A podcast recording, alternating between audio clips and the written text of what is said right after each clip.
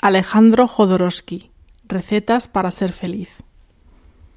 ¿Cómo podría definir en términos positivos la felicidad? Ese concepto, abstracto hasta la médula, es imposible de ser descrito directamente. Para hacerlo, tengo que dar un rodeo por su sombra. Vaya entonces la definición. Felicidad es estar cada día menos angustiado. Para lo cual puedo intentar dar algunos consejos sin ser tachado de iluso. 1. Cuando dudes de actuar, siempre entre hacer y no hacer, escoge hacer. Si te equivocas, tendrás al menos la experiencia. 2. Escucha más a tu intuición que a tu razón. Las palabras forjan la realidad, pero no lo son. 3. Realiza algún sueño infantil. Por ejemplo, si querías jugar y te hicieron adulto antes de tiempo, ahorra unos 500 euros y ve a jugarlos a un casino hasta que los pierdas. Si ganas, sigue jugando. Si sigues ganando, aunque sea millones, sigue hasta que los pierdas. No se trata de ganar, sino de jugar sin finalidad. 4. No hay alivio más grande que comenzar a ser lo que se es.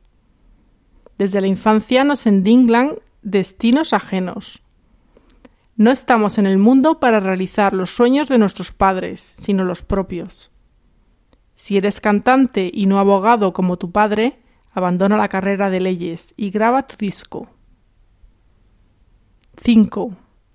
Hoy mismo deja de criticar tu cuerpo, acéptalo tal cual es, sin preocuparte de la mirada ajena.